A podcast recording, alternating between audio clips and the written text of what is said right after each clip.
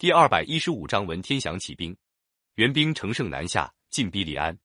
四岁的皇帝赵显只是挂个名的，他祖母谢太后和大臣们一商量，赶紧下诏书，要各地将领带兵援救朝廷。诏书发到各地，响应的人很少，只有赣州的州官文天祥和颍州守将张世杰两人立刻起兵。文天祥是我国历史上著名的民族英雄，吉州庐陵人。他从小爱读历史上忠臣烈士的传记。立志要向他们学习。二十岁那年，他到临安参加进士考试，在试卷里写了他的救国主张，受到主考官的赏识，中了状元。文天祥在朝廷做了官之后，马上发现贾似道和一批宦官都是些祸国殃民的奸臣。有一回，蒙古军攻打南宋，宦官董宋臣劝宋理宗放弃临安逃跑，文天祥马上上了一道奏章，要求杀掉董宋臣，免得动摇民心。为了这件事，他反被撤了职。后来，他回到临安担任起草诏书的工作，又因为得罪贾似道，在他三十七岁那年，竟被迫退休。一直到了南宋王朝快要灭亡的危急时刻，他才被派到江西去担任赣州的州官。文天祥接到朝廷诏书，立刻招募了三万人马，准备赶到临安去。有人劝他说：“现在援兵长驱直入，您带了这些临时招募起来的人马去抵抗，好比赶着羊群去跟猛虎斗。”明摆着要失败，何苦呢？文天祥泰然回答说：“这个道理我何尝不知道？但是国家养兵多年，现在临安危急，却没有一兵一卒为国难出力，岂不叫人痛心？我明知道自己力量有限，宁愿以死殉国。但愿天下忠义的人闻风而起，人多势大，国家才有保全的希望。”文天祥排除种种阻挠，带兵到了临安。右丞相陈宜中派他到平江防守。这时候，元朝统帅伯颜已经渡过长江，分兵三路进攻临安。其中一路从建康出发，越过平江，直取独松关。陈宜中又命令文天祥退守独松关。文天祥刚离开平江，独松关已经被元军攻破，想再回平江，平江也失守了。文天祥回到临安，跟颍州来的将领张世杰商量，向朝廷建议集中兵力跟元军拼个死战。但是胆小的陈宜中说什么也不同意。伯颜带兵到了离临安只有三十里的高亭山，朝廷里一些没有骨气的大臣，包括左丞相刘梦岩都溜走了。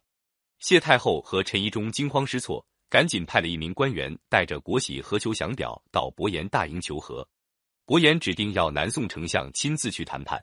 陈宜中害怕被扣留，不敢到元营去，逃往南方去了。张世杰不愿投降，气得带兵乘上海船出海。谢太后没办法。只好宣布文天祥接替陈宜中做右丞相，要他到伯颜大营去谈判投降。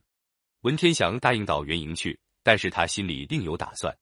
他带着大臣吴坚、贾余庆等到了元营，见了伯颜，根本不提求和的事，反而严正的责问伯颜说：“你们究竟是想跟我朝友好呢，还是存心消灭我朝？”伯颜说：“我们皇上的意思很清楚，并不是要消灭宋朝。”文天祥说：“既然是这样。”那么，请你们立刻把军队撤退到平江或者嘉兴。如果你们硬要消灭我朝，南方军民一定跟你们打到底，对你们未必有好处。伯颜把脸一沉，用威胁的口气说：“你们再不老实投降，只怕饶不得你们。”文天祥也气愤地说：“我是堂堂南宋宰相，现在国家危急，我已经准备好拼一死报答国家，哪怕刀山火海，我也毫不害怕。”文天祥洪亮的声音、庄严的语言，把伯颜的威胁顶了回去。周围的元将个个吓得惊奇失色。双方会见之后，伯颜传出话来，让别的使者先回临安去跟谢太后商量，却把文天祥留下来。文天祥知道伯颜不怀好意，向伯颜抗议。伯颜装出若无其事的样子说：“您别发火，两国合一大事，正需要您留下商量吗？”